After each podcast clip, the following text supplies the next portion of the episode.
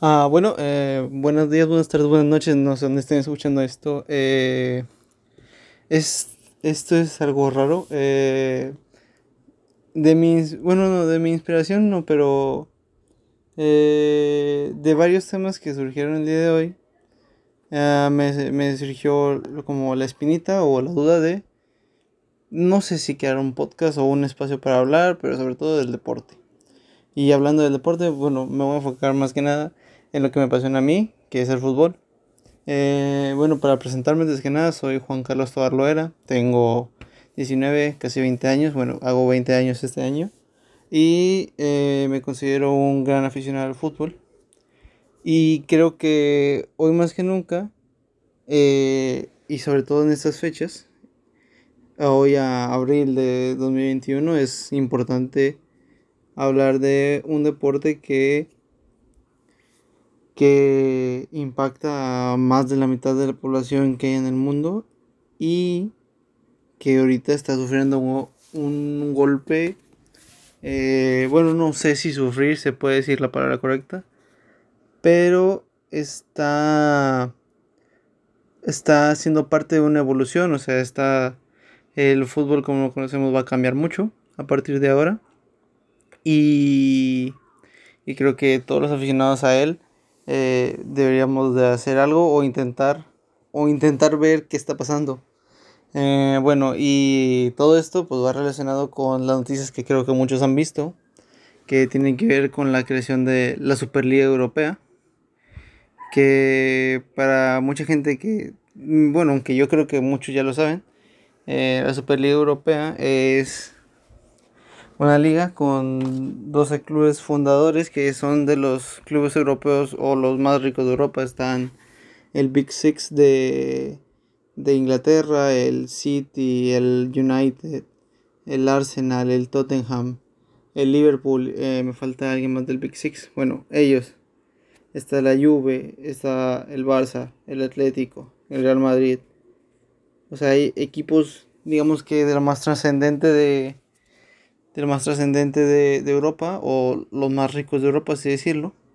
Y han decidido que después de varios años o varias irregularidades de la competición o varias irregularidades de la UEFA y de la FIFA y ver que un modelo de negocios o un modelo de torneo como el que era la Champions no les estaba redituando económicamente a ellos más que nada que ellos participaban ahí y sin embargo lo que, lo que obtenían de premios eh, no, no, no, no les beneficiaba para mantener al club, para pagar salarios, para fichar jugadores.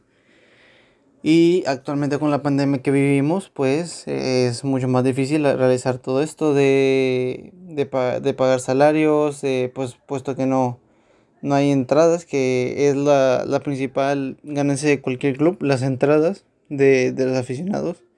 Ah, los patrocinadores también se han retirado de varias ligas, de varios equipos. Entonces lo que hacen estos equipos grandes es decir que están perdiendo mucho dinero con la pandemia actual y han estado perdiendo dinero con las participaciones de Champions y deciden abrir ellos mismos su, su liga en la que compiten los mejores, los mejores de cada liga. ¿Para qué?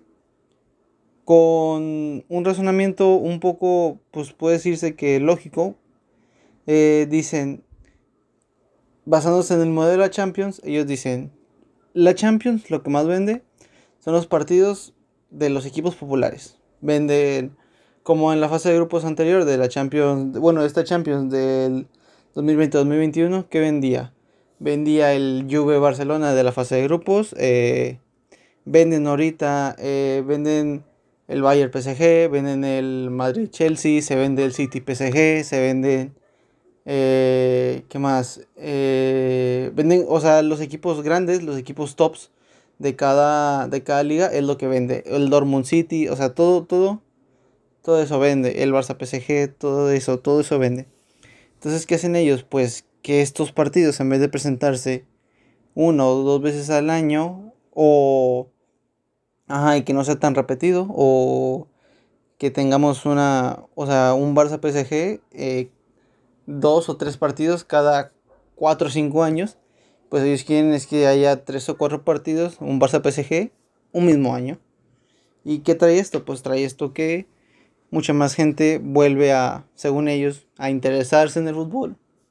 Y, y que, o sea, que dentro de su lógica no está mal, puesto que estos equipos, los grandes, los fundadores de esta Superliga Europea, pues sí son los que más gente acarrean, según eh, el presidente de la Superliga Europea, que es Florentino Pérez, eh, según él, más de 2 mil millones de los aficionados al fútbol pertenecen a, a alguno de estos 12 equipos fundadores.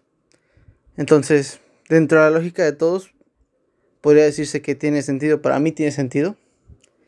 Y bueno, ese es el primer punto, ¿verdad? De cómo se fundó y un poco el razonamiento, la justificación por la que se fundó, ¿verdad? Y luego ya, pues primero hay que entrar al debate de... Yo primero entraría al debate de lo económico y, y cómo, cómo afecta esto no solo a los equipos, a los equipos, pues los fundadores, sino a los equipos de las ligas nacionales, no sé, o sea, ejemplo de la Liga Española, ¿cómo afectaría esto al Sevilla, al Betis, a la Real Sociedad? que son los equipos que dentro de la élite, estos son como la segunda división de la élite o los que vienen en segundo plano, que son como los equipos que están peleando ahí, que pueden pelearle a la élite, que no se meten a Champions o se meten a Europa League eh, y sueñan por, un puesto en la élite, ¿verdad? En la Liga Española está el Sevilla, está la Real Sociedad, está el Betis. En la. En, en la Premier está Leicester, está el West Ham, que está haciendo un temporadón. Está Leeds, United, está mucho, muchos más. En, en Alemania, pues de repente, no sé, el Frankfurt, el Frankfurt, que está haciendo un temporadón. Muy consecuentemente, también está el Leverkusen, está el Borussia Mönchengladbach, está el Shakhtar, el Shakhtar Donetsk en Ucrania. esos, esos equipos son un tema aparte que más, más tarde tocaré. Pero bueno, seguimos con el tema económico. A ver, según, según Florentino Pérez y las varias estadísticas que sacó, eh, y bueno, esto está estipulado en la UEFA, eh, los equipos que participan en la Champions League eh, tienen, le reditúan algo económico, tienen una consecuencia económica. Ya por participar en fase de grupos, por estar en fase de grupos, te dan cierto dinero. por, y obviamente mientras sigas avanzando tú con tu equipo, durante más durante más fases obviamente te van a dar más dinero. Llegas a octavos de final, te dan dinero. Cuartos de final, te dan dinero. Semifinales dan dinero.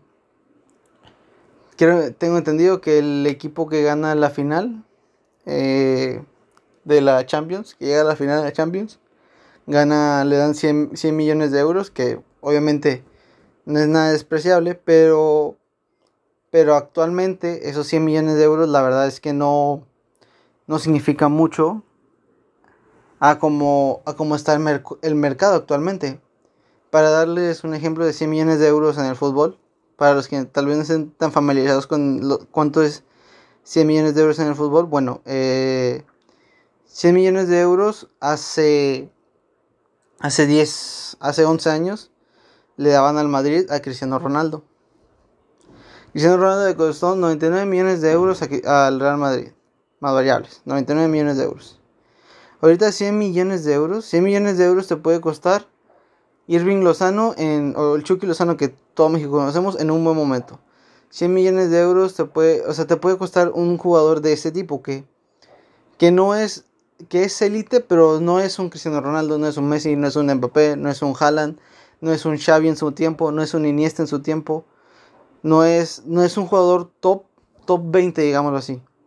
O sea, 100 millones de euros ya, ya, ya te lo te lo da, te lo da cualquier jugador. Y, ojo, que estos 100 millones de euros que dan cuando ganas la Champions, 100 millones de euros se reparten entre los bonos a jugadores, salarios, obviamente salarios de los empleados. Y entonces para el club, para el Real Madrid, no sé, en general para, para invertir en infraestructura así, no, no queda tanto dinero. el dinero se gasta en salarios, se gasta se gasta en los bonos, en los premios a los jugadores, etc. Entonces, por el lado económico, eh, la Superliga Europea plantea, plantea en que hay, habrá, para empezar, para los equipos participantes al inicio, habrá un colchón de 3.500 millones de euros, 3.500 millones de euros, que se repartirán entre 15 o 20, eso también no lo especifican bien, entre los 15 o 20 equipos que empiecen esa liga, que son 3.500 millones de euros, ¿eh? 3.500, que eh, son alrededor de 200 millones, un poquito menos millones de euros para, para cada equipo, que desde el inicio ya es más dinero del que te dan por ganar la Champions, ¿eh? Eso ya es desde el inicio. Ah, luego, ¿qué pasa si si la vas ganando, bla, bla, bla. Si ganas un torneo como la Superliga Europea, 400 eh, millones de euros. Te o sea, es cuatro veces más que la Champions. Entonces, obvio, eh, los equipos europeos se organizan y ven que pueden hacer esto. Que pueden meter 400 millones de euros en su bolsillo si, si ganan. Y que si llegan a cuartos de final de esta Superliga Europea, pueden ganar más dinero que el que ganan cuando van en la Champions. Incluso con solamente inscribirse en la Superliga Europea ya les da más dinero que en la Champions. Pues obviamente que, que si haces números, pues obviamente quedas en la Superliga Europea. Y dentro de eso no está mal, porque dentro de lo económico yo veo que tiene un punto a favor la Superliga Europea, porque como ya hemos visto, eh, bueno, o bueno, no, no hemos visto todos, pero es de sabido que la UEFA y la FIFA en los últimos 10 años han estado llenos de casos de corrupción, desde, desde cuando estaba Platini, de... Ah, no me acuerdo cómo se llama el otro presidente, ahorita lo buscaré. Eh, actualmente la corrupción que, se maneja o que se, que se ha investigado sobre el Mundial de Rusia, el Mundial de Qatar, eh, al tema de, no sé si han oído, bueno, imagino que mucha gente ha oído, el tema de las condiciones tan lamentables en que está trabajando la gente en Qatar al momento de construir las la, infraestructura de los estadios. Eh, la UEFA y la FIFA tienen mucha cola que pisarles, la verdad. Entonces, eh, económicamente hay muchos temas de corrupción dentro de la UEFA y la FIFA. Sienten que, los clubes sienten que están robándoles, que el dinero que les regresan por participar en sus torneos es muy poco que no alcanza para pagar salarios, para renovar jugadores, para fichar. Y que actualmente con la pandemia que vivimos no les, no les sale económicamente a la, al, al Madrid, al Barça, a la Juventus, al Liverpool, al City, al United, a todos esos equipos grandes, no les sale participar en la UEFA. Y por el lado económico, ese es un punto, punto que yo le doy, yo le doy a favor, yo le doy a favor de los equipos grandes a la Superliga Europea. Porque ahora vamos con la parte económica, claro, de los que no participan. O sea, ¿qué pasa con los que no participan en la Superliga Europea? A ver, veámoslos desde, desde este punto. Eh, ahorita estaba escuchando a Florentino Pérez en Florentino Pérez en el chiringuito de jugones de allá de España.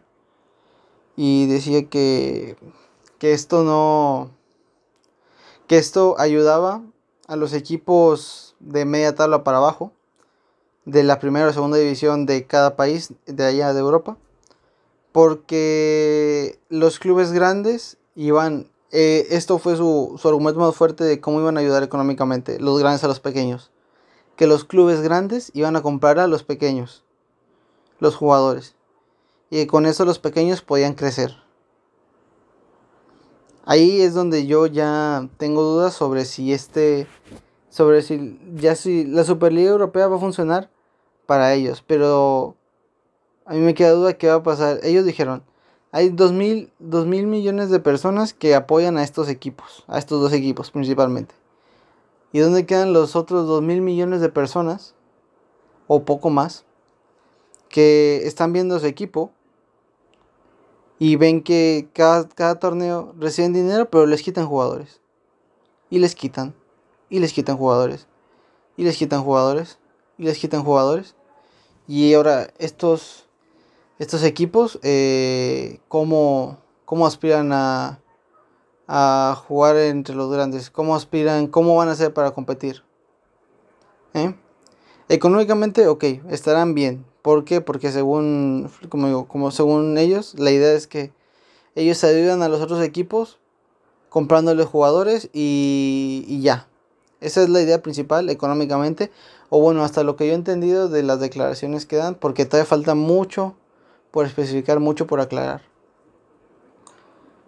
Económicamente, a mí que, que económicamente vengan y me digan, este, te compro a no sé quién, 40 millones de euros. Y digo, bueno, y te lo tengo, te lo tengo que vender. Lamentablemente soy un equipo débil, te lo tengo que vender, ¿por qué? Porque quiero competir contra ti.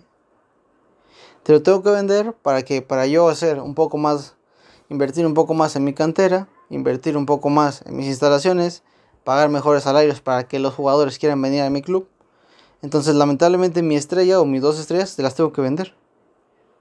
Y es otro inicio. O sea, para los equipos pequeños es me quitaste lo, a la base que tenía, pues otra vez tengo que hacer tengo que empezar un nuevo equipo y tengo que buscar competir. Tengo que buscar eh, tengo que buscar competir para que no se muera el equipo, para no quedar en quiebra. Para, para que mi afición no me abandone, que eso es, es otro tema que tocaré un poco más adelante.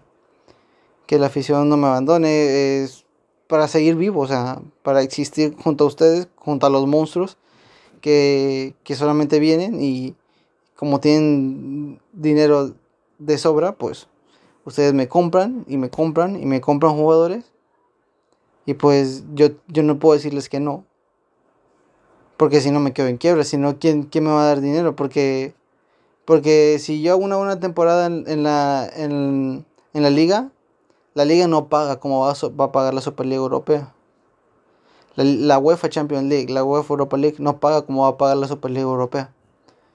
Entonces, es, existe ese llamado apoyo económico, pero en realidad eh, es un apoyo económico disfrazado con que hay una, hay una disparidad en cuanto a, economía y en cuanto a calidad futbolística. O sea, eh, estás dejando pobres a, los equipos y, y eso, eso duele, eso duele un poco porque se pierde un poco el sentido de lealtad a un club.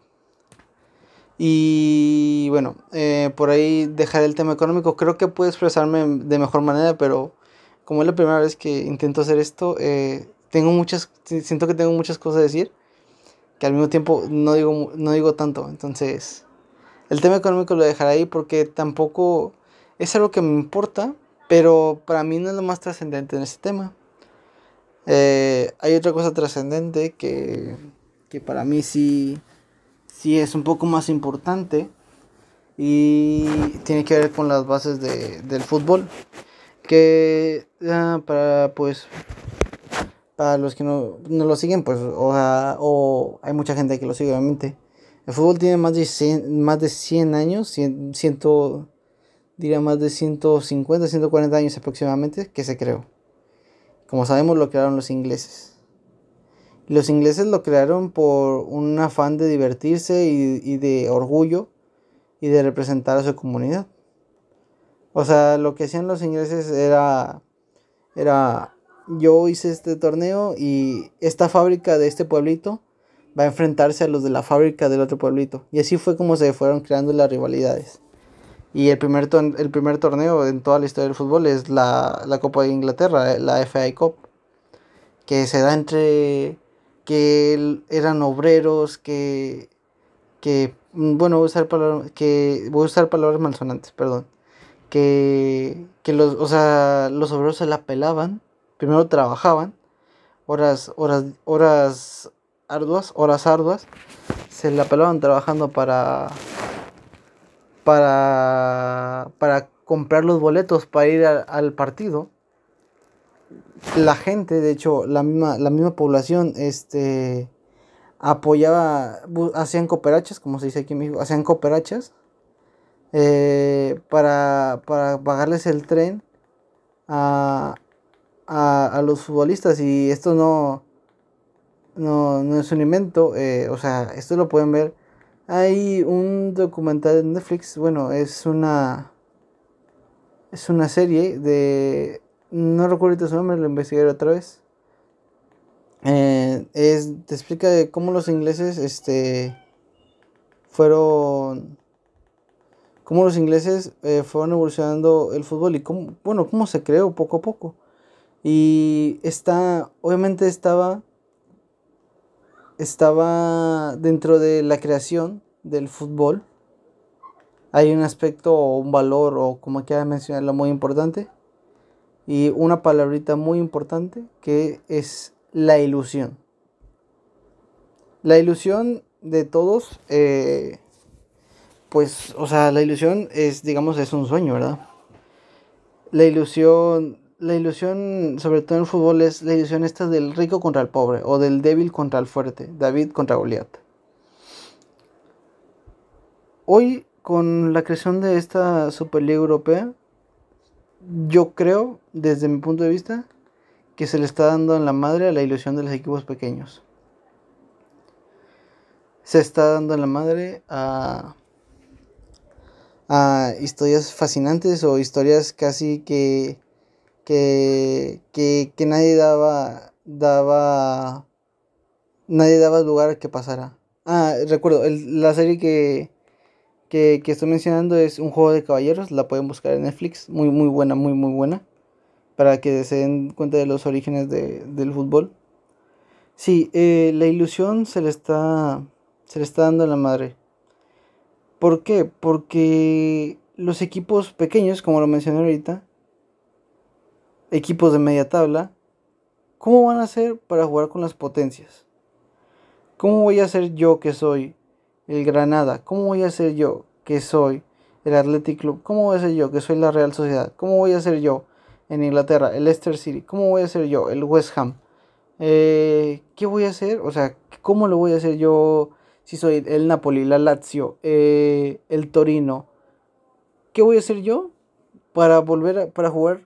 Si quiero jugar contra un Messi, contra un Cristiano Ronaldo, quiero jugar contra un Manchester United, un Manchester City, quiero jugar contra la Juventus otra vez, quiero jugar contra todos estos güeyes. Es casi imposible. O sea, hicieron su liga para ellos, para ganar ellos, para jugar entre ellos. Dentro del sistema de competición este de la Superliga Europea, hay dos equipos fundadores. Se espera que se otros tres equipos fundadores.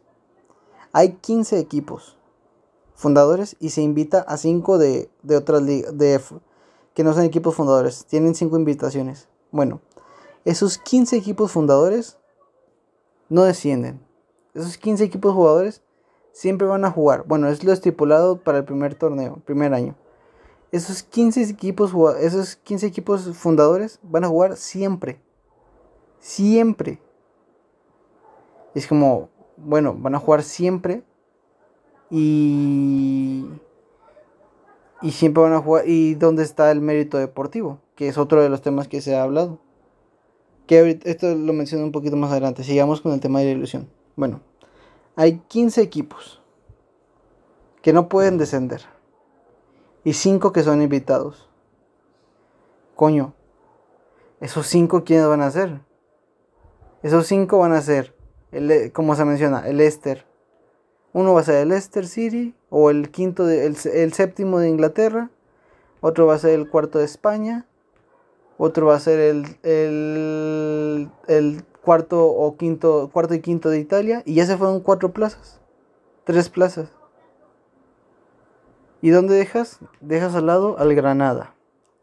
¿Dónde dejas al West Ham, al Leeds United. ¿Dónde dejas a los equipos? Ojo, los equipos que no son de Europa, de este lado, del, del digamos, Europa del Oeste o, o, toda esta parte. ¿Dónde dejas a los equipos como el Shakhtar Donetsk? ¿Dónde dejas a los equipos como el CSK de Moscú, el Lokomotiv, el Ferencváros, el Olympiacos, el Panathinaikos? ¿Dónde quedan esos equipos? Eh? ¿Dónde quedan? Ese está un muy buen ejemplo que estaba viendo en Twitch de Ah, era Rodrigo Fáez, no creo, o quién estaba dando, Ibai, estado también Ibai en Twitch, debate.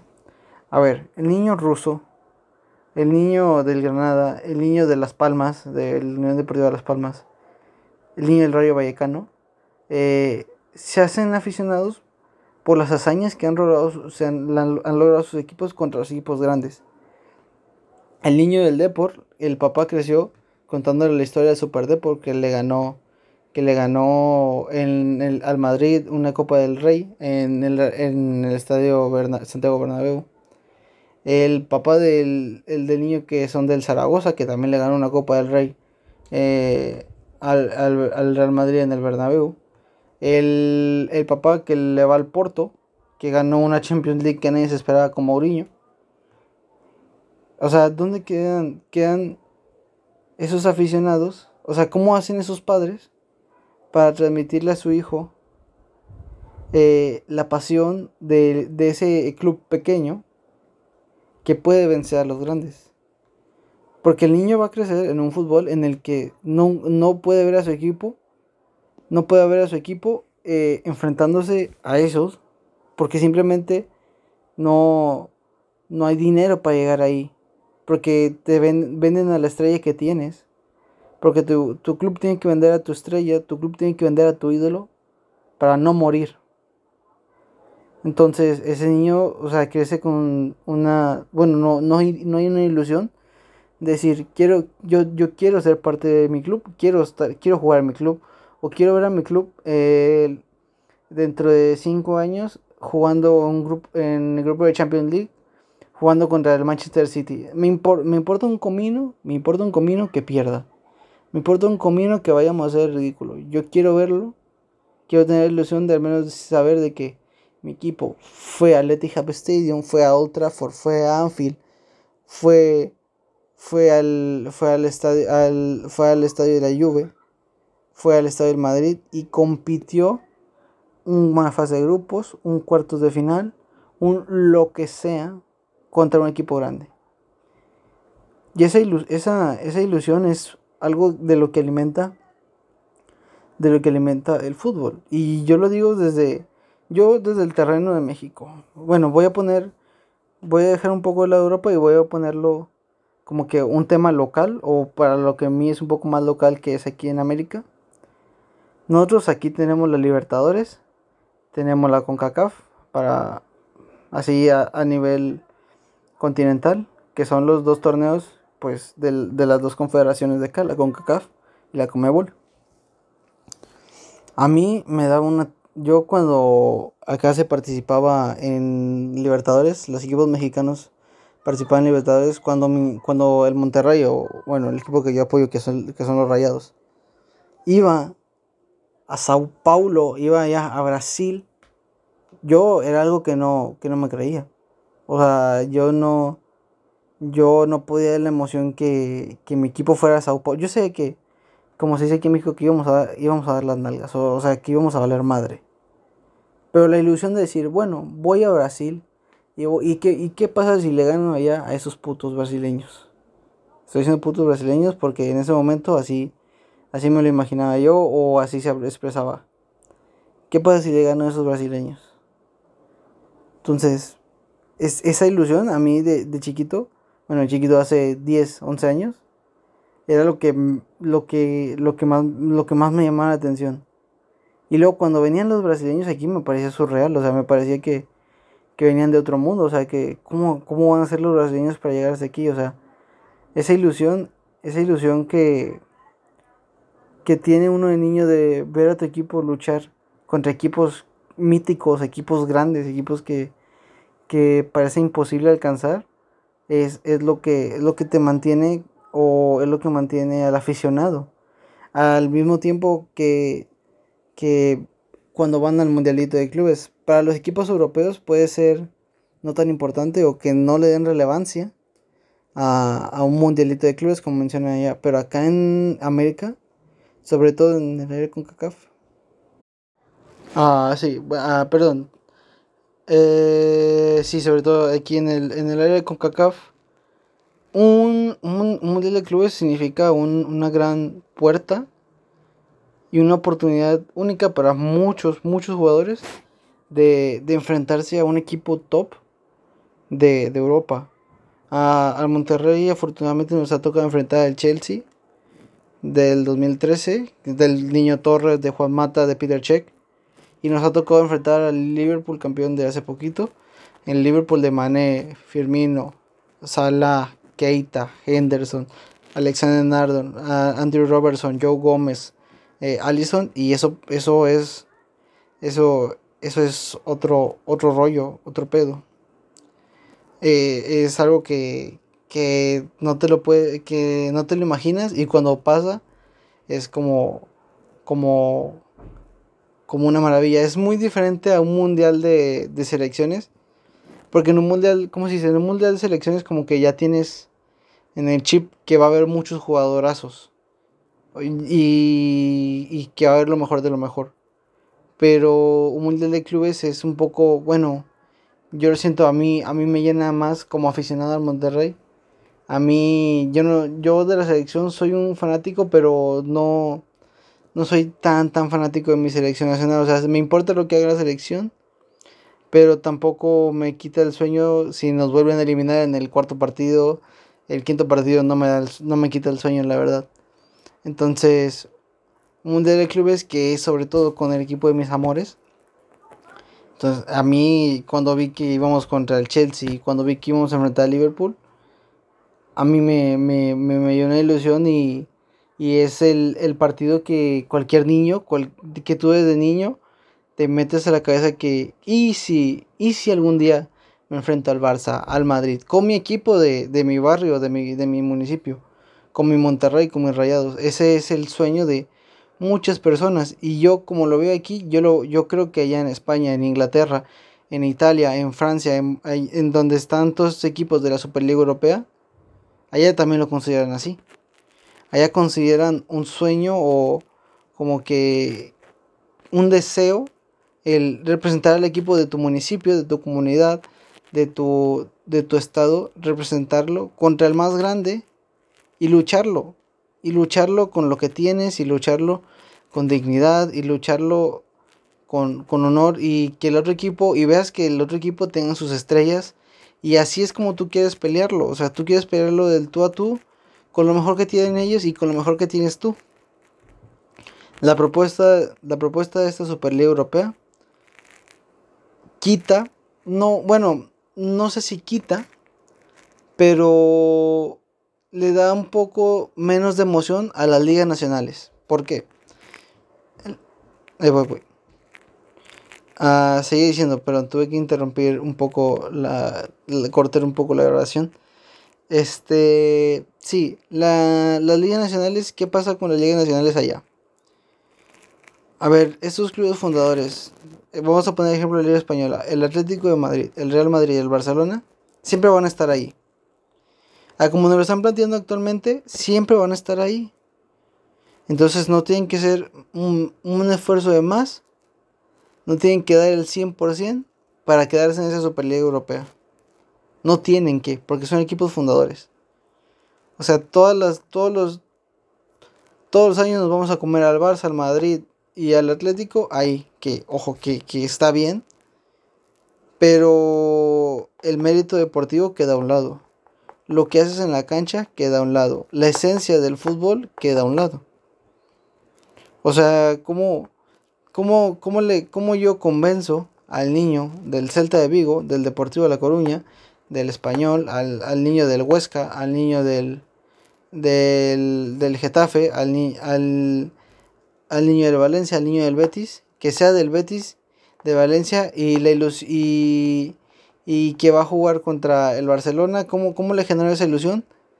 Si al Barcelona le, da tres, le, da, le vale 3 kilos de, la Liga Nacional. No le importa la Liga Nacional porque ya tiene asegurado su puesto en la Superliga Europea. ¿Cómo, cómo convenzo? ¿Cómo, ¿Cómo hago que ese niño se ilusione con jugar fútbol? Y decirle que, que algún día podrá enfrentar al Liverpool, algún día podrá enfrentar al, al Manchester City, algún día podrá ir a Anfield, algún día podrá ir a Old Trafford, algún día podrá ir al, al Bernabéu, al Camp Nou, al Parque de los Príncipes, podrá ir al, al, Emirates Stadium del Arsenal, podrá ir al estadio del Tottenham y competir con su equipo. ¿Cómo, cómo, cómo convenzo yo al niño de cómo le genero yo esa ilusión? Si no va a poder. No va a poder porque, porque los, los equipos los equipos grandes le van a quitar a sus ídolos, van a quitar a los que mejor juegan. Y con, eh, no, no va a encontrar una motivación extra en la Liga Nacional porque los equipos grandes no le toman, no toman a consideración, no, no, le, no le dan el interés que se debe a la Liga Nacional. O sea, desde ese punto de vista, desde de esa perspectiva, la Superliga Europea ha, ha venido, yo desde mi, desde mi punto de vista, ha venido a quitarle una, la esencia o una de las bases muy importantes al fútbol, que es la ilusión. La ilusión de competir de tú a tú, la ilusión de, de, poder enfrentarte a los mejores del mundo. Esa ilusión siento que, que esta liga europea se la ha quitado un poco, un poco. Y ya el último, el último tema a destacar, o sí, el último tema que ahorita me importa un poco más sería la afición. Eh, claro, eh, los clubes hacen, planean muchas cosas. Los clubes planean y tienen una, tienen unos planes que son muy utópicos, son muy, son muy, bueno, sobre todo Florentino Pérez, ahorita que lo estaban planteando en, en el chiringuito, lo tiene como que todo muy claro de que va a ser como ellos piensan. Y yo creo que aquí la afición, o bueno, los clientes, porque ahorita ya no somos, ya ahorita como lo veo, ya no somos afición, ya somos clientes, ya somos consumidores. Eh, pues aún así somos los que tienen la última palabra y la verdad es que los consumidores o los clientes yo no veo la yo creo que más de la mitad no está feliz con esto eh, ¿por qué? bueno eh, se supone que que todo esto de la afición, pues la afición le hace ilusión obviamente. ¿A quién no le hace ilusión? Al, a lo de Liverpool obviamente les hace ilusión enfrentarse al Madrid. Les hace ilusión enfrentarse al Barça. Les hace ilusión eh, enfrentarse a, equipos de esta índole en, en partidos importantes. Pero, o sea, imagínate ver a tu equipo, un Barça Madrid o un Barça City, jornada, no sé qué, jornada 6 y no se están jugando nada. Solamente hay un hay un City Madrid, un City Barça, perdón. Que muy bien, se puede vender. No, un juegazo, un 3-3. Sí. Eh, increíble. Dos de Bruin, tres de Messi, otro de Gabriel Jesús, eh, minutos 70, posesión, bla, bla, bla. Y que se gana. Un punto cuando tenías acostumbrados a la gente que cuando había un City Barça, te jugabas, te jugabas la clasificación a cuartos de final. Te jugabas la clasificación a semifinales de Champions. Te jugabas la clasificación a octavos de final. Te, te podrías jugar una, final. O sea, ese, ese es mi tema, ¿verdad? Que la afición no, no, eso, eso que era tan especial del fútbol, esos enfrentamientos que se daban tan de vez en cuando, que, que te, permitían demostrar que tu equipo podía contra equipos de otros países, pues dejarán de ser especiales, dejarán de llamar la atención a la gente, dejarán de ser tan vendidos por las televisoras, dejarán de ser tan aclamados. O sea, ahora va a ser una semana, ah, un Real Madrid-Milán. Y esta semana también tenemos el City Barça. Y esta semana tenemos el United Juve. Y esta semana también, oye, oye, ¿y qué, hago yo? O sea, ¿y, qué, y, el aficionado cuál ve? El aficionado que no le va a ninguno, ¿cuál ve? No puede ver los tres. O sea, no puede ver los cuatro partidazos que va a haber, según esto. O sea, el aficionado tiene que seleccionar un partido. Pero ese partido, pues, ya tampoco, lo, tampoco le preocupa tanto verlo ahorita porque va a haber otros tres el mismo, el mismo torneo. Y hay veces que, y como se menciona, o sea, hay unos partidos que, que tampoco, por más que sean superpotencias europeas, van a ser, van a ser un, un, mojón, o sea, va, a ser una mierda de partido. Por, por, más que no le quieran vender que va a salvar, que va a ser un torneazo, no, también, también debe haber sus, sus pros y sus contras y sus momentos altos y sus momentos bajos. Un Arsenal Tottenham de jornada 10 en el que el Arsenal en el que el Arsenal va noveno y el Tottenham va séptimo y no se juegan nada. Es un partidazo, sí, vendeme lo que es un partidazo. No pueden calificar ninguno de los dos a la fase final. ¿Quién lo va a ver un Arsenal Tottenham?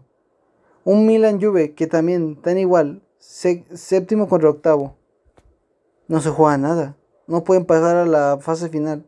¿Quién va a ver un Milan Juve? Un Milan Juve, eh, que es uno de los partidazos de la Serie A. Un Milan Juve, que tiene una historia que te cagas. O sea, también esto afecta a ese tipo de partidos. O sea, le quitas la magia. Ah, imagínense un Barça Madrid que, que están acostumbrados a ganar. Que están acostumbrados siempre a estar primero y segundo, primero y segundo, primero y segundo. Bueno, van a esta Superliga Europea. Y los aficionados van a ver que el Madrid y el Barça están en sexto y séptimo. Séptimo y octavo. Una temporada que no se les da bien. El aficionado del Barça del Madrid ya no va a querer ver. Ya no va a querer ver el, la Superliga Europea. ¿Por qué? Porque ya no ganan. Porque llegó el City, llegó el Liverpool, llegaron todos estos, que son muy buenos equipos y también están acostumbrados a ganar. ¿Qué hace el aficionado? Pues me desinteresa, o sea, no puede ser que ya no vaya, o sea, que tenga una historia tan rica en ganar, en ganar campeonatos y ya no voy a tener posibilidades de ganar campeonatos o va a ser muy remoto. Va a ser muy remoto que ganen campeonatos. Entonces obviamente el aficionado pues no, al aficionado de piel al aficionado que está acostumbrado a ver al Barça, al Madrid, a la Juve ganar siempre sus torneos locales, pues va a haber un momento en que dice, pues no tiene sentido esto, estoy, está bien, me estás vendiendo que, que, que estoy jugando contra los mejores, pero también estoy perdiendo, o sea, no, no estoy ganando nada, en cuanto, estoy ganando dinero, y eso como aficionado a mí que me importa que ganes dinero. Pues, que, o sea, no, no, no, no, no me importa que gane dinero, porque aparte, en cuanto a dinero, les pusieron un tope salarial a, a, los jugadores. No puedes pagarle más a los jugadores. El dinero que ganan, pues va a ser para el club y para los empleados y para los presidentes. Más que nada para los presidentes, para seguirse siendo ricos. O sea, los aficionados siento que también pierden mucho, o sea, pierden mucho, mucho, mucho interés en esto. Y ojo, que los aficionados a sí mismo son los clientes. Estás ofreciendo un producto que se ve interesante al inicio, pero... A ver, hay que verlo del lado.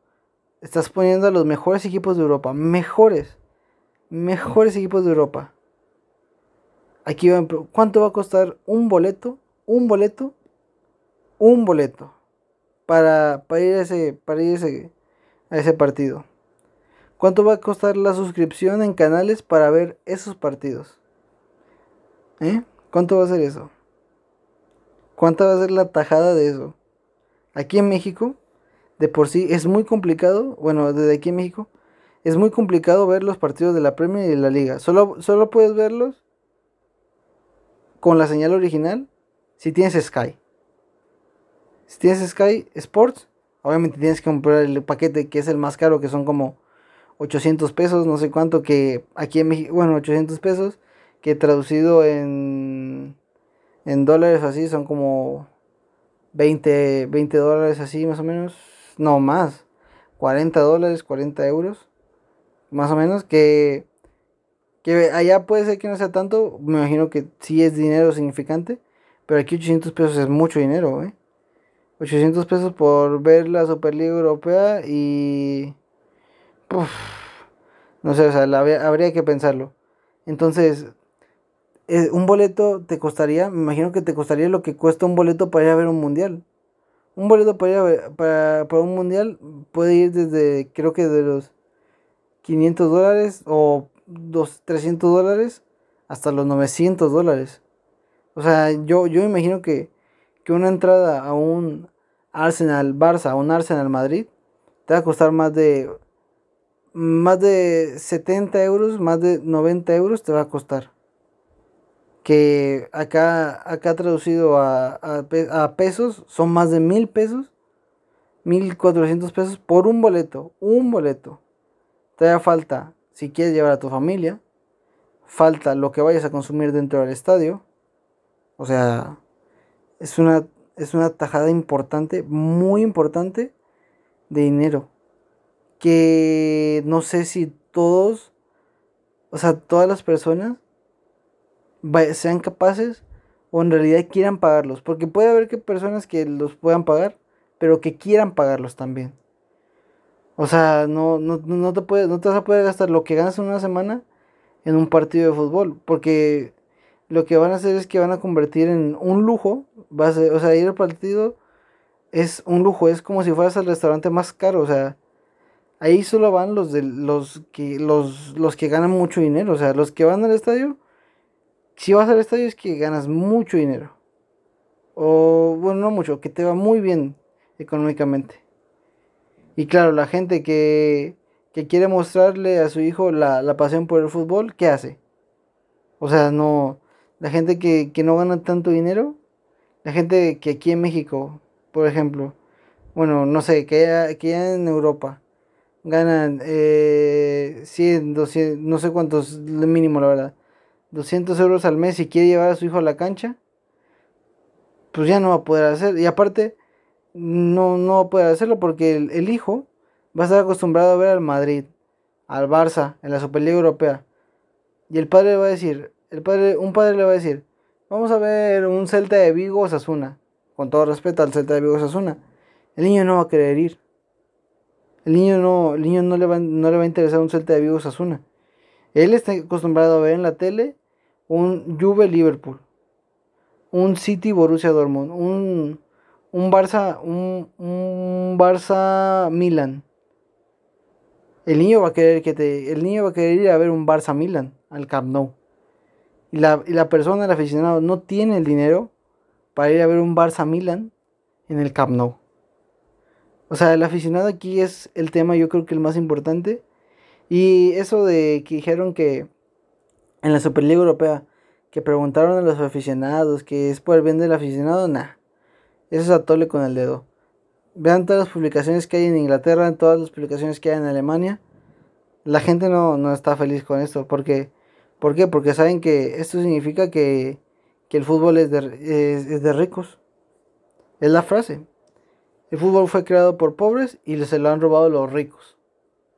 El fútbol es de ricos. Cuando en, en la vida el fútbol puede empezar con una botella, el fútbol puede empezar con una piedra, el fútbol lo puedes jugar descalzo, el fútbol lo puedes jugar con tenis, el fútbol lo puedes jugar con zapatos, lo puedes jugar vestido formal, lo puedes jugar vestido informal, de cualquier forma puedes jugar fútbol. Lo que, lo que no puede ser es que ahora el, fútbol te lo vendan como caviar, el fútbol te lo vendan como, como que, como algo casi imposible, como, como como algo inalcanzable o como algo muy especial que puedes ir a ver muy de vez en cuando. Eso, eso no, no, no es fútbol.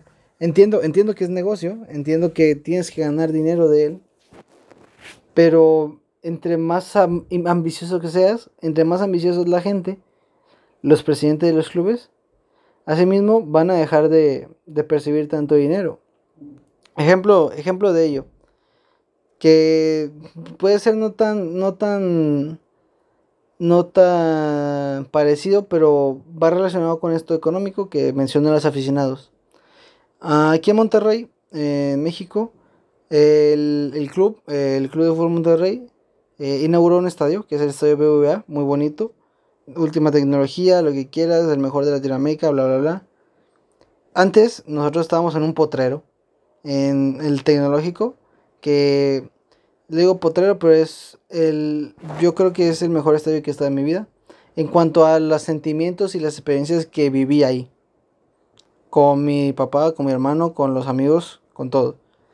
Eh, para mí ese estadio es inolvidable y es del el mejor estadio en el que he estado yo y, y he estado en el Azteca, he estado en el Azul, he estado en el San Luis, he estado en varios estado en el Jalisco, he estado en el Akron, he estado en varios, en varios estadios importantes, pero obviamente el tecnológico para mí tiene un, un, un significado más sentimental y una importancia un poco, o sea, por eso está su relevancia ahí en, en el aspecto sentimental.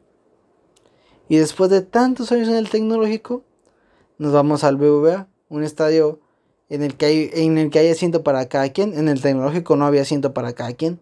En el tecnológico estabas ahí en piedra, sentado en, piedra o en unas tablitas. y no tenía, tu espacio no estaba asegurado, tenías que llegar temprano para alcanzar lugar. Ahora entras acá a una nueva tecnología, a un estadio en el que tienes tu asiento numerado, tienes tu tienes tu tus baños muy limpios que, que en el tecnológico no había. Tienes unas instalaciones de primera, es muy seguro para, para todos. Y dices, bueno, es un buen cambio.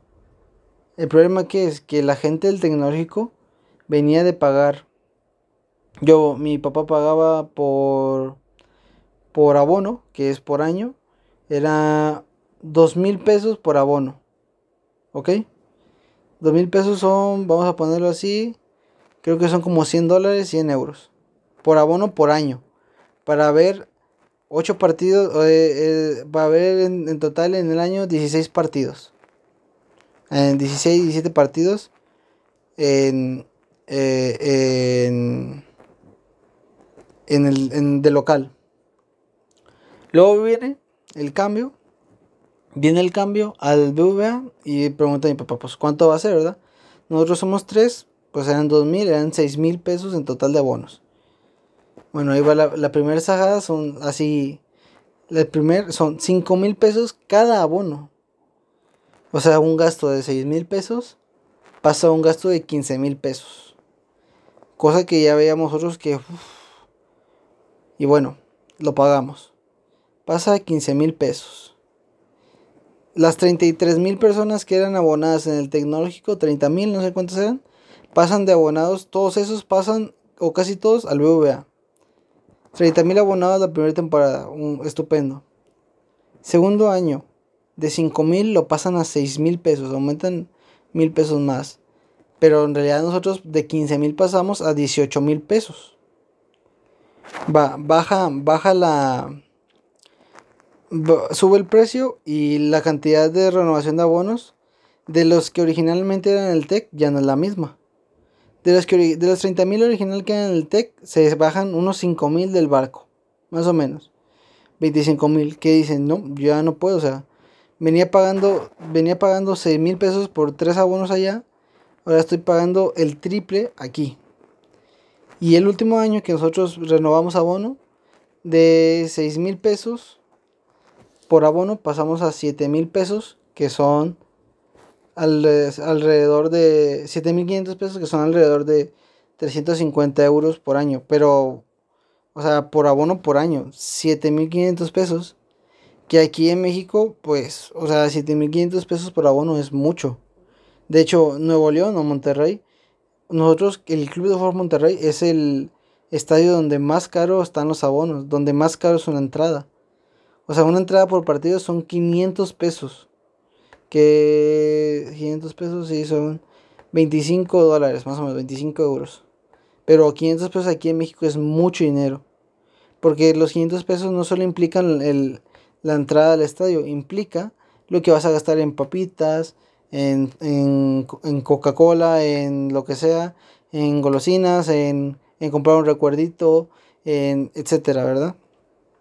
Entonces, obvio, entonces 7500 pesos nosotros fue la última vez que pagamos y ya no pudimos pagar más. Se convirtió en un lujo eso, o sea, esa gente que en el TEC pagaba 2000 pesos y estaba siempre, ya no pudo pagar 7500 pesos, o sea, era un cambio muy grande. Y, si se lo, y ahorita el ejemplo es que de abonados hay, todavía hay 30 mil abonados pero del TEC yo creo que quedan menos o la mitad de, de los 30.000 abonados que pasaron del TEC al BBVA. Yo creo que hay la mitad de abonados, 15.000 o menos. Los otros nuevos abonados son gente que económicamente les va o, o tienen la suficiencia económica para pagar esos 7.500 pesos, bueno, que costaban en mi sección, porque iba por secciones. 7.500 pesos donde estaba. Hay, hay abonos de 8 mil, 9 mil, 10 mil y el más caro que iba a 11 mil pesos. Y ahí están también los palcos, están etcétera. Pero me refiero a que en Monterrey el fútbol se volvió un lujo. Y no es que vivamos, no es que tengamos eh, partidos de primera de, de élite mundial. Aquí viene, el, venía, viene Mazatlán, viene Pumas, viene, venía Morelia, pues ya no está. Viene o sea, partidos así relevantes en todo el año. Está el clásico y hay otros tres partidos, digámoslo así. Obvio, es una... Es una... O sea, es un poco que dices, o sea, no voy a estar pagando casi 8 mil pesos. Y luego voy a ver un espectáculo que tampoco es... O sea, entiendo la pasión. Yo, yo, a mí me encantaría el estadio. Pero también entiendo que también es un espectáculo y que quieres algo bueno que ver. Y no, o sea, por más que sea mi equipo, en total del año hay 8 partidos buenos que voy a ver. O menos. ¿Sabes? Entonces yo no me imagino el aficionado en Europa cuánto va a tener que pagar por ver un partido de su equipo todas las semanas. O sea, porque aparte de la Superliga, según esto, también quieren seguir con las ligas nacionales. O sea, el aficionado no, no, no va a poder pagar todo lo que quiere el club. Todo lo que quieren las ligas. Es imposible. Entonces yo creo que aquí la última palabra no la tienen ni, ni la Superliga Europea ni la UEFA. Si los aficionados, si los aficionados no consumen, pues se les cae el teatrito, se les cae el negocio, se le cae el negocio a la UEFA, se le cae el negocio a la Superliga Europea y se chingaron completamente. O sea, porque pues no, o sea, no está pensado en los aficionados del Liverpool, pero los, realidad, los verdaderos aficionados del Liverpool. Está pensando en aficionados a nivel mundial. Ellos mismos dijeron, está pensando en aficionados de mm, los de China, está en los de África, en los de la India, están pensando esa liga europea está pensada en esos aficionados. En los, en los, aficionados de Latinoamérica no importamos, ¿eh? eso sí. En los equipos europeos, los aficionados de Latinoamérica no importamos. A ellos les importan los de Estados Unidos, los, los de India, los asiáticos y se chingó, ¿eh? La Superliga Europea es para los europeos y entre comillas es para los europeos, porque también se lo chingan. Es para los norteamericanos, es para los de la India y es para los asiáticos. A los, latinoamericanos valemos, no valemos, no, no importamos en, este, esta ecuación, la verdad. Porque, porque esto, o sea, de que el fútbol se ha convertido más, en más negocio se puede ver desde que llevan Supercopas de Italia, Supercopas de España, las llevan a Arabia Saudita. Ah, ponen un clásico, el clásico del Madrid, del Madrid Barça. Un clásico lo ponen al mediodía en España, 5 de la mañana en México. En Argentina son las 8 de la mañana. En Ecuador creo que son las 7 de la mañana. O sea, desde ese momento te das cuenta que el fútbol es negocio y siempre ha sido negocio y va a ser negocio, pero hoy, hoy es, es un negocio descarado que están que lamentablemente eh, no está haciendo más negocio que deporte y eso es lo que puede matar la ilusión y puede matar puede matar el fútbol que el negocio le gana al deporte lo puede matar porque, pues, o sea, la gente ya no le va a encontrar el sentido a ver, a ver los partidos y siempre van a jugar los mismos. Siempre van a ganar los mismos.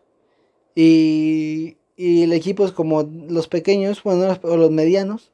Ya ni los medianos van a tener la posibilidad de competir contra los grandes.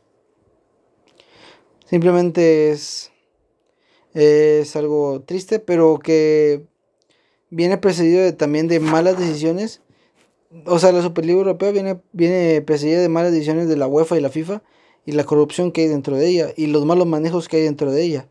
Así que no puedo decir que aquí hay un culpable y aquí hay un ganador o aquí. Aquí todos, aquí para mí hay dos culpables. Bueno, no hay dos, hay un culpable claro, que es la UEFA y la FIFA. Y hay una persona que es, o un responsable que, la otra parte que es la Superliga Europea, que, que entiende su malestar pero no, no comparto por completo las ideas que traen, las ideas que tienen de, de convertir el fútbol en un, en un negocio aún más grande y que, que Florentino Pérez dijo que están salvando el fútbol y yo no creo que estén salvando el fútbol. Están salvando su negocio, están salvando los equipos grandes, pero no están salvando el fútbol, no están salvando a los equipos de primera A que están sufriéndola en verdad, que están sufriéndola en en España, los equipos de segunda vez en España, los equipos de la de la, de la EFL One de, de la Premier League. O sea, esos equipos, esos están sufriéndola. Esos güeyes no, no están ingresando nada, no están desapareciendo sus clubs. La gente del mismo barrio, de la misma comunidad, tiene que poner dinero de su bolsillo para pagar a los jugadores, para, por amor al club, para mantener al club. Entonces, los, ricos, entonces, a partir de este momento, ah, sin, sin importar si se crea o no la Superliga Europea, es un mensaje de que los ricos quieren más dinero, de que los pobres, aún así, aunque reciban más dinero, van a seguir siendo más pobres porque la brecha va a ser mayor, de que el aficionado importa un comino, lamentablemente importamos un comino, que no tenemos voz ni voto en esto, aunque digan que el fútbol es para nosotros, que, quieren, quieren, hacen esto por el espectáculo, eh, importamos un comino porque esto del espectáculo al final los que se llenan los bolsillos son ellos. Eh, y sí, se mata la ilusión en muchos aspectos. Mata la ilusión de, los niños de, de, querer ver algún día a su equipo del pueblito a jugar contra el grande y ganarle. Se pierde. Se pierde ese, esa ese de mérito deportivo, perdón. Entonces es un tema de reflexionar, es un tema de pensar bien y lamentablemente yo creo que no... Mm, Florentino Pérez dijo que era una evolución del fútbol, yo no lo veo como una evolución, lo veo como como algo que iba a, suceder. Eh, ¿Cómo decirlo? Como parte de la historia, es como el futuro, pero no significa que sea una evolución, o sea, sino lo que va a pasar. Lo que está pasando ahora es que los ricos quieren ser más ricos, los pobres van a ser más pobres. Eh, no hay que sorprenderse si en unos años eh, desaparecen equipos que han sido importantes, la verdad. Desaparece un CSK de Moscú, un Zenit, porque pues no están ingresando a la Champions si no tienen dinero. Así de simple.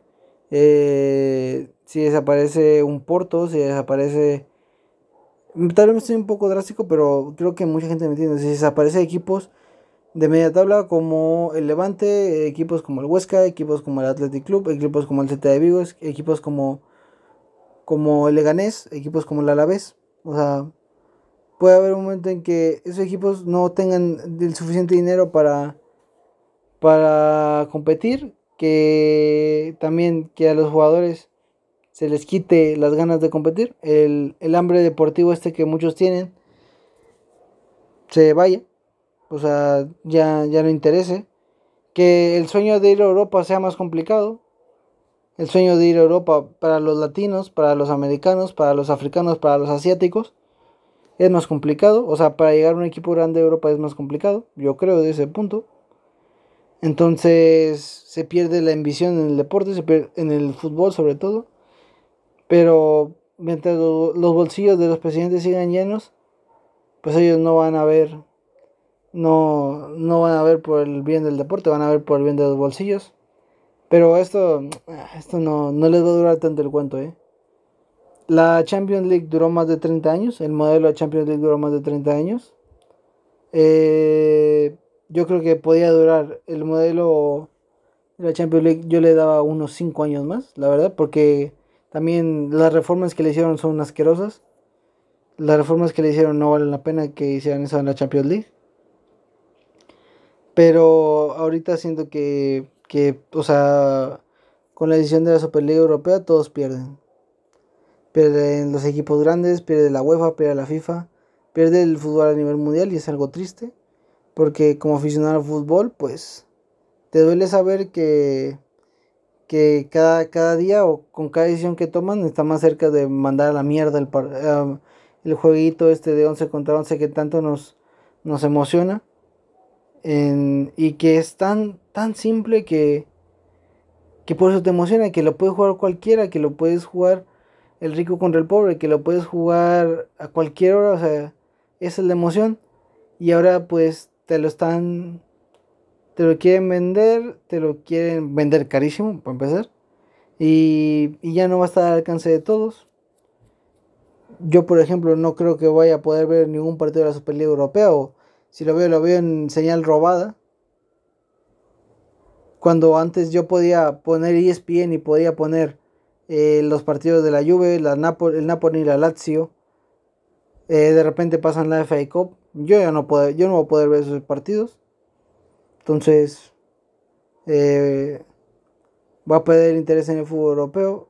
Seguiré teniendo interés en el fútbol mexicano o así porque amo el fútbol y, y soy del Monterrey y yo y el día que desaparezca mi equipo yo no sé qué voy a hacer la verdad el día que desaparezca si ojalá y nunca pase eso y ojalá ojalá primero me muera y luego ya pase eso pero espero que no porque si pierdo a mi equipo pues pierdo más de la mitad de mi vida o sea, pierdo. Si, si, yo, si yo fuera un equipo ahorita en Europa, tendría miedo por perder a mi equipo. O sea, por, porque mi equipo dejara de existir.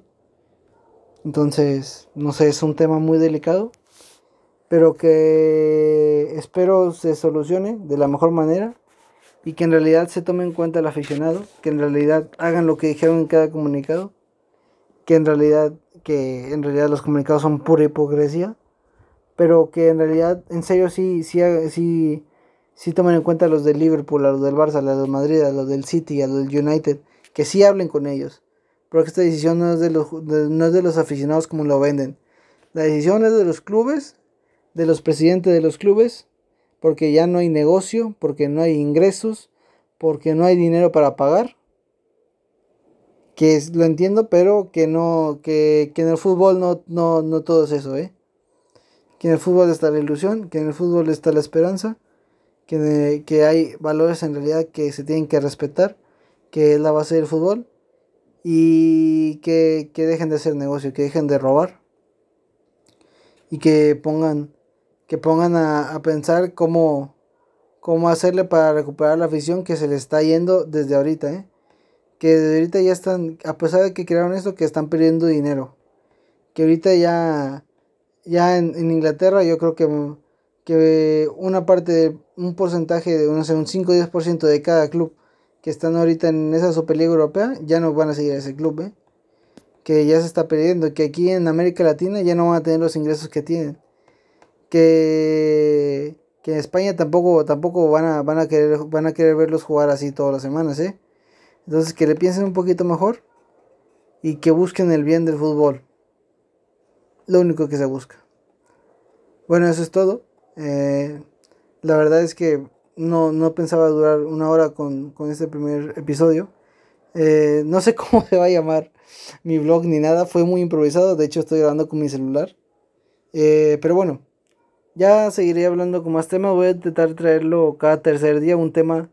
Y voy a intentar prepararme un poco más porque este tema lo traje un poco caliente. O sea, estoy un poco enojado. No un poco enojado, sino frustrado con todo, con todo lo que está pasando, pero pero ya ya ya buscaré más más cosas de comentar, ya podemos irnos de inicio a hablar de cualquier cosa, en serio. Voy a intentar comunicarme con amigos para, para hablarlo más seguido, tengo amigos que piensan muy que tienen pensamientos muy interesantes sobre el fútbol. Algún día trataré de convencer a mi papá de que participe aquí, que también podemos hablar de eso no sé si mi si este espacio que tengo va a ser de esto, si voy a hablar de, del deporte en general, de las de las jornadas de Premier League o de las jornadas de Liga Española, que es muy interesante como está cerrando ahorita. Entonces, no sé, depende de lo que vaya ocurriendo. Este fue un programa piloto, digámoslo así. Pero creo que es importante discutir esto y que todas las personas que aman el fútbol que se expresen ahorita. Que, que puedan decir lo que quieran porque luego yo creo que no vamos a poder decir ni siquiera mu. Entonces, bueno, eso es todo y espero que les haya gustado. Eh, los siguientes días traeré más temas y a disfrutarlo, disfrutar la actualidad que tenemos del fútbol. Porque no sabemos qué va a pasar a partir de este año o el siguiente. Así que eso es todo y nos vemos.